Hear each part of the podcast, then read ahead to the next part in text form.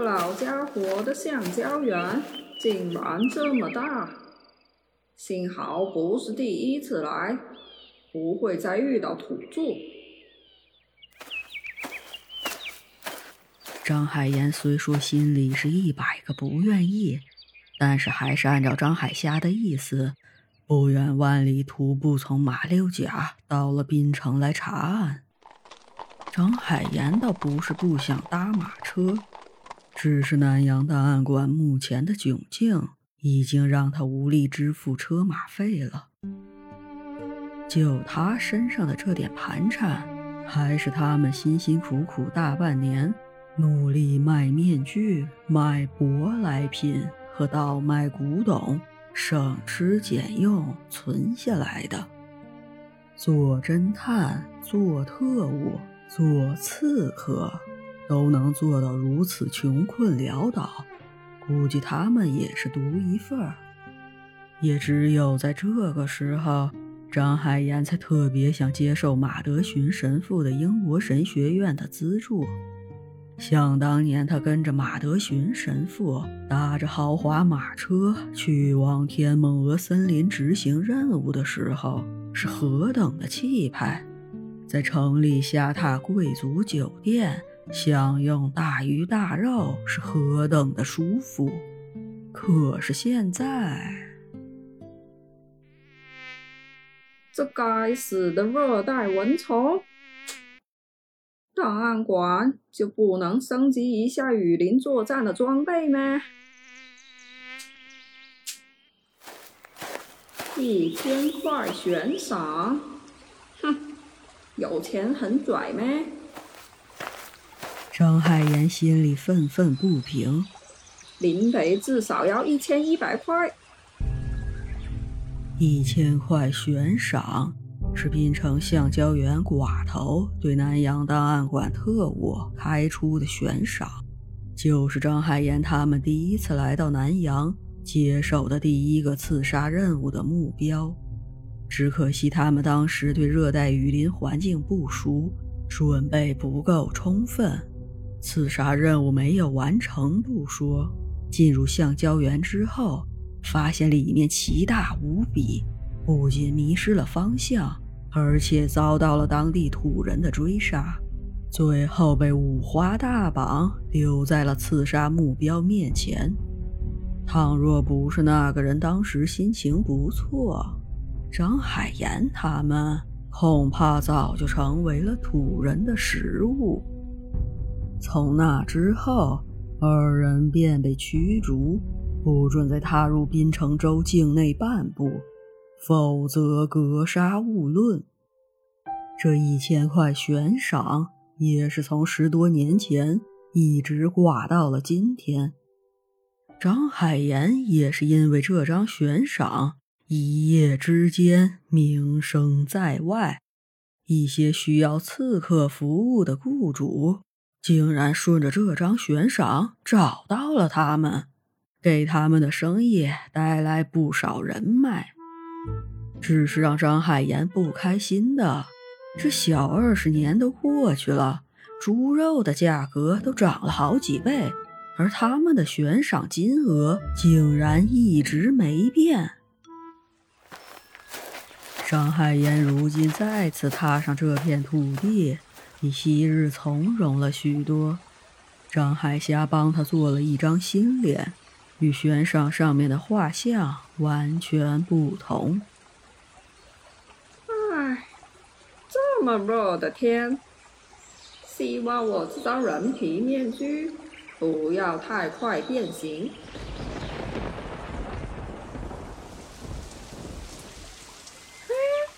怎么又下雨了？这该死的鬼天气！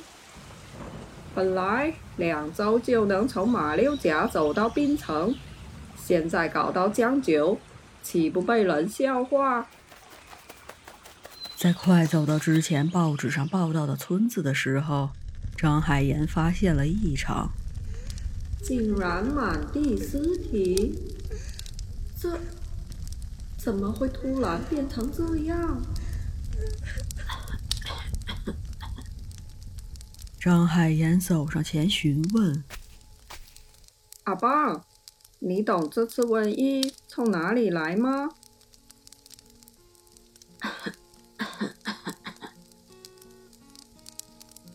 唉，大伯，你懂这次瘟疫从哪里来吗？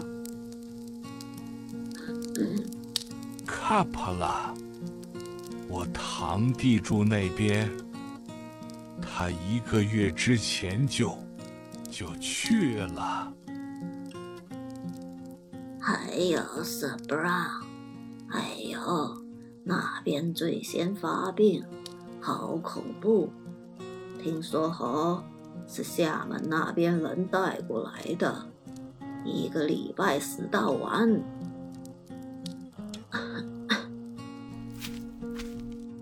后生仔，你将在这边走来走去，很危险，快点回家去。竟然是三个村子同时发病！这里面一定有蹊跷。离开这里之后，张海岩又快步去到另外两个村子查看。正如那个大伯说的，这些村子也是横尸遍野，除了几个零星在整理家人的女人，已经再看不到活人了。而这几个女人的状态。看上去也非常糟糕。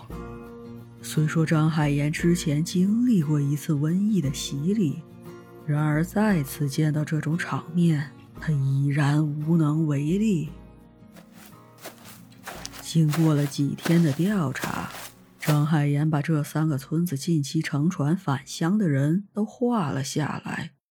与虾仔猜测的一样，这几个发病的村子。确实都有从船上刚下来的旅客。张海岩并不了解张海虾是如何把传播病毒的人与南洋通航的大船联系在一起的。他发现，自从给这位好友讲了自己去雨林里执行的莽林囚徒任务之后，张海虾的判断力和预知能力似乎变得更加惊人了。有些事对张海岩来说只是刚刚抓到了一条线索，而张海虾就已经捋清了事情的来龙去脉。就像这次的瘟疫事件，虾仔只是看了一个新闻报道，竟然就立即抓到了瘟疫的传播途径。张海岩不懂虾仔是如何做到的，不过他也不会深究。有这样一位料事如神的军师坐镇，他尽管按图索骥，实地调查取证就好。只要不让他自己绞尽脑汁地思考这些逻辑问题。虽然张海岩不擅长分析与推理，但是搜集情报可是他的强项。他知道滨城城里有一家著名的水手酒馆。在远洋客轮靠岸期间，船上的水手都喜欢来这里消遣，这自然是打探消息的好地方。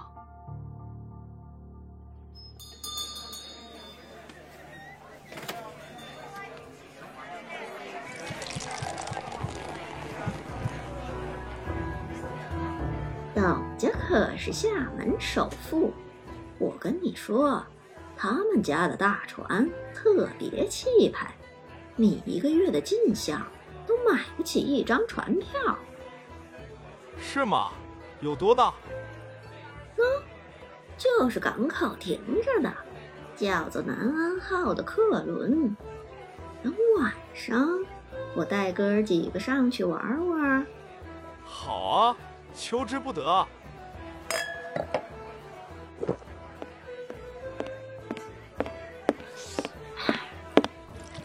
，bro，你认识这三个人吗？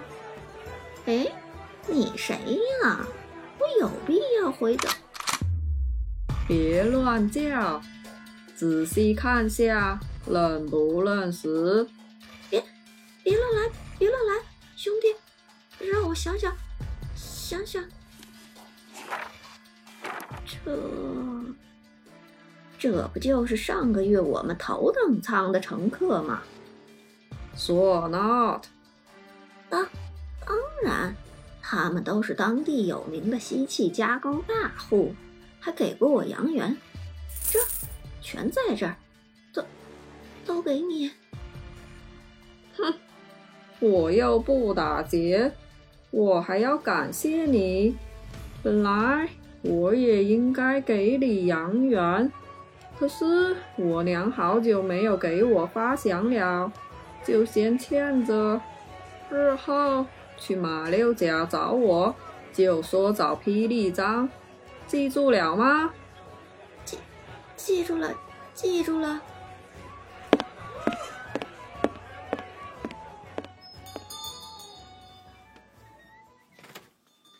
果然如张海霞所料，这几个感染者都是从客轮上下来的乘客，而且竟然是同一艘客轮。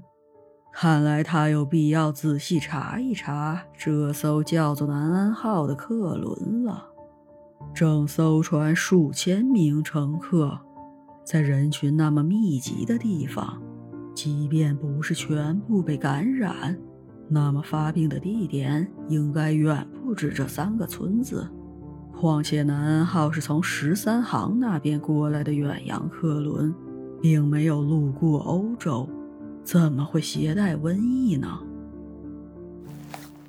在返程的途中，张海岩再次路过了其中的一个村子，这次他在村口发现了一个眼神迷茫的小女孩。小女孩的怀里还抱着一个更小的小男孩。他们是来这里探亲，遭遇了不测，还是从后面的人堆里爬出来的？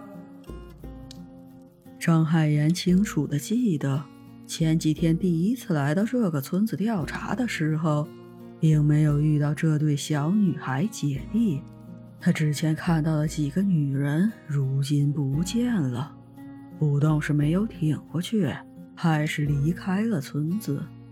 他现在比较好奇的，在这个被瘟疫屠村了的村口，这幸存的两个小孩是谁？妹妹，你们村子就剩你和弟弟两个人了吗？嗯给，这个给你吃。不该，乖。张海岩陪着小女孩姐弟在村口等了三天，一来是想看看能不能等到他们的父母或者亲人，二来也想看看这小女孩姐弟是否也跟自己一样，能在这种恶劣的环境里生还。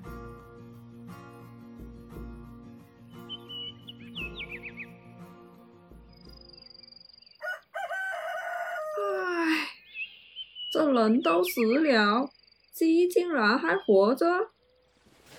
张海岩边收拾东西边准备撤离，他并没有等到任何人来接孩子，也没有问出他们的身世。这个小女孩看上去十分迷茫，似乎不记得自己是谁，也不懂自己的家在哪里。不过想来也是。小小年纪就眼睁睁地看着亲人们一个个倒下，这种打击不应该是他这个年纪应该承受的。于是张海岩有了一个大胆的想法：这个小女孩姐弟竟然挺过了三天，真是命大。好在这种病一旦康复，就不会再被感染。看来。他们也有资质加入南洋档案馆。妹妹，想不想去洗个热水澡？嗯，走了啦。